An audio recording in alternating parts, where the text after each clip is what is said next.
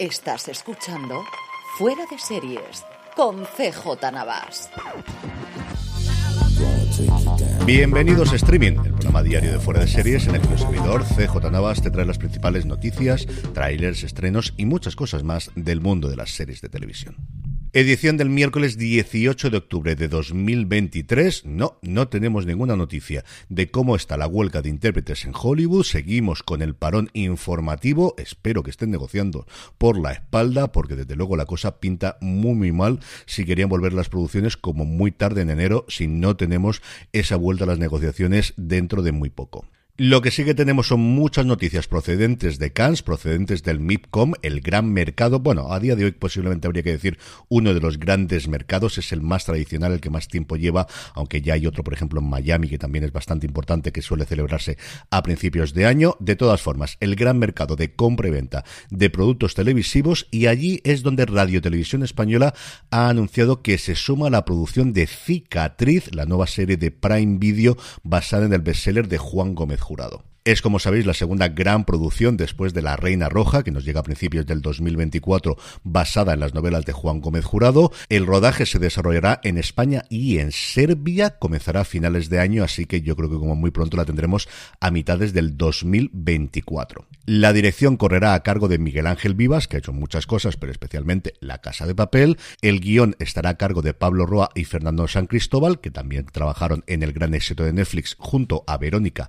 Marza y es así la segunda gran producción de Amazon Prime Video en la que se mete Radio Televisión Española después de la que también anunciábamos a principios de esta semana y que también se presentó en el MIPCOM, que es El Zorro, la producción de Sequoia Studios con Miguel Bernardo. En el apartado de nuevos proyectos, uno que sé que va a hacer muchísima ilusión a mi hermano Jorge, y es que Disney Plus estaría desarrollando una versión de imagen real de Gárgolas. El nuevo proyecto estaría producido por Atomic Monster, la productora de James Wan, la responsable recientemente, por ejemplo, de Annabelle, y estaría escrito y ejercería como showrunner Gary Dauberman, que trabajó en Annabelle y que es un colaborador habitual de la productora. Para aquellos que seáis más jóvenes, Gárgolas fue una serie animada producida por Walt Disney entre el 94 y en el 97. La premisa era que un conjunto de gárgolas que adornaban un castillo escocés eran trasladadas a Nueva York y en ese traslado se rompía un hechizo de más de mil años que había convertido a criaturas de carne y hueso en gárgolas de piedra y a partir de ahí decidían proteger la ciudad. La serie formó parte de una oleada de series de animación que incluyen tanto La Patrulla X como, por supuestísimo, la serie animada de Batman, que sí que eran para críos, pero que cuando te metías en el meollo las historias tenían muchísima más enjundia. Yo es una serie que, como os digo, recuerdo con mucho cariño y mi hermano siempre la cita como una de sus series favoritas, no de dibujos animados para críos, de una de sus series favoritas de siempre. En el apartado de fichajes, National Geographic prepara nuevas producciones de animales y aquí lo interesante es quién han contratado para ejercer como narradores.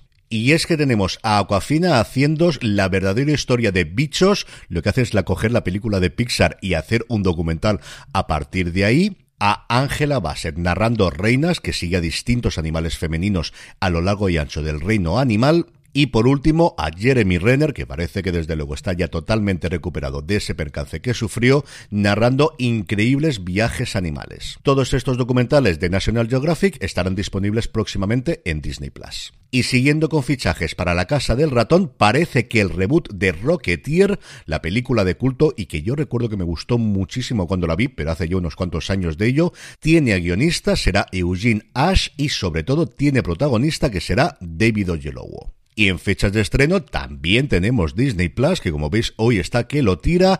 Brown GP, una escudería imposible, llegará a la plataforma del ratón el próximo 15 de noviembre. La serie documental de cuatro episodios cuenta la historia de Brown GP y su extraordinaria temporada en el campeonato de la Fórmula 1. Lo que os puedo asegurar es que yo algo veré porque está presentada ni más ni menos que por Keanu Reeves. Todos los episodios, los cuatro de los que se componen la serie, llegan a Disney Plus el 15 de noviembre.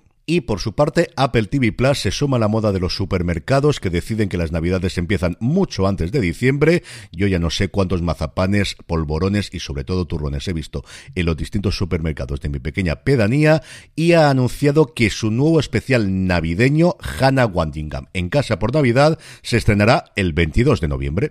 Es cierto que ese 22 de noviembre es justo el miércoles antes del Día de Acción de Gracias en Estados Unidos, que es lo que para los americanos es el pistoletazo de salida de las Navidades. Pero no me digáis que estrenar un especial de Navidad el 22 de noviembre no queda un poquito raro.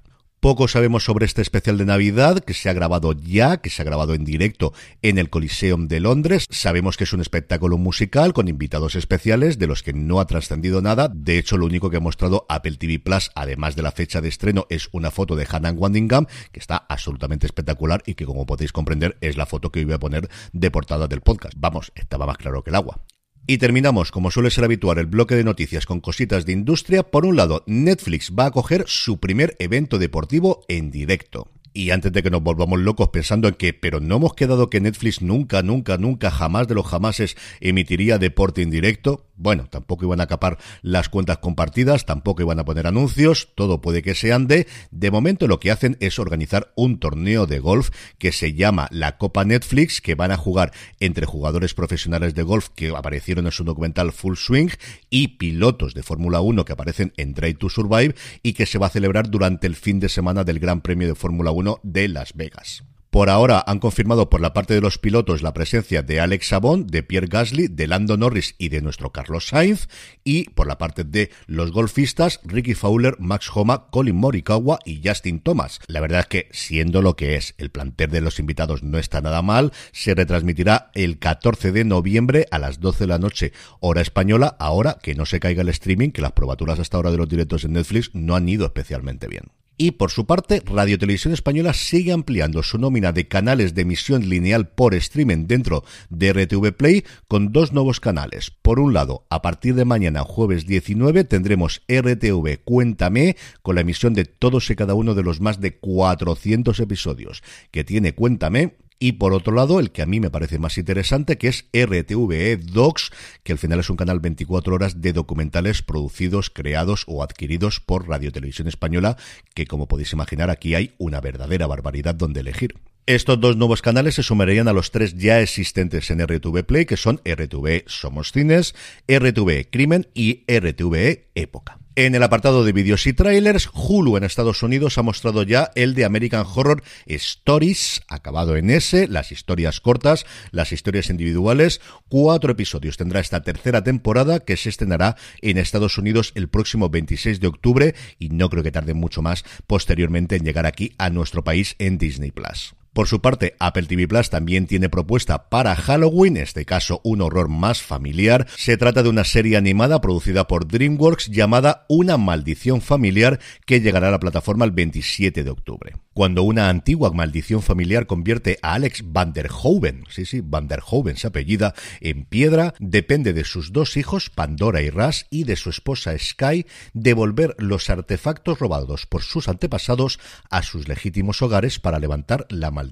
para siempre. La serie está creada por Jim Cooper, que ya trabajó en Dragones para DreamWorks, es productor ejecutivo John Krasinski y entre las voces de la versión original se encuentra Felicia Rashad, Ria Perlman y Robert Englund. Y el último tráiler que os traigo hoy es el de un documental que estrenará Netflix el 2 de noviembre llamado Higuita, el camino del escorpión. Un documental evidentemente sobre la vida, obra y milagros del portero colombiano René Higuita, al que yo recuerdo perfectísimamente ese recuerdo de la selección de Colombia en el Mundial de Estados Unidos del 94 y que solo por el tráiler tengo muchas pero que muchísimas ganas de ver. Y vamos ya con los estrenos de hoy, pero antes una pequeña pausa.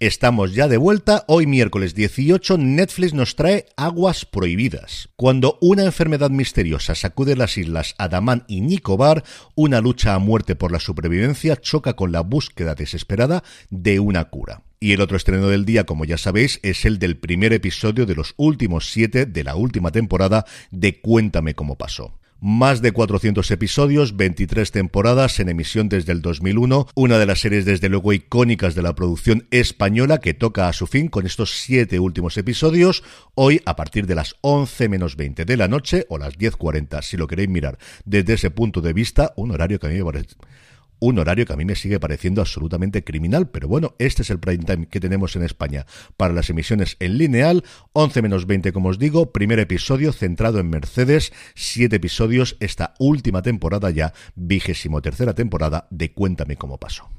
Y terminamos como siempre con la buena noticia del día y hablamos de una nueva iniciativa de Disney para celebrar el centenario de la compañía, el centenario de la creación de Walt Disney Studios, que se cumplió a principios de esta semana y es un corto llamado Érase una vez un estudio. En el corto se muestran 543 personajes de más de 85 largometrajes y cortometrajes de Disney, con héroes, villanos, príncipes, princesas, con pinches, hechiceros y absolutamente todo lo que nos ha dado durante estos 100 años la Casa del Ratón. Precisamente Mickey Mouse lidera el emotivo y alegre reencuentro con los personajes populares de Disney que se reúnen para una foto de grupo con motivo del centenario de la compañía. El cortometraje está escrito y dirigido por Dan Abraham y Trent Correy, producido por Yvette Merino y Branford Simonsen, y ya lo tenéis disponible en Disney Plus. Y con esto despedimos streaming por hoy, mucho más contenido en fuera de series.com, pasaros por nuestra tienda, la tienda fuera de series, fuera de series.com barra tienda, que seguro que tenemos algo que te gusta, volvemos mañana jueves, hasta entonces gracias por escucharme y recordad, tened muchísimo cuidado.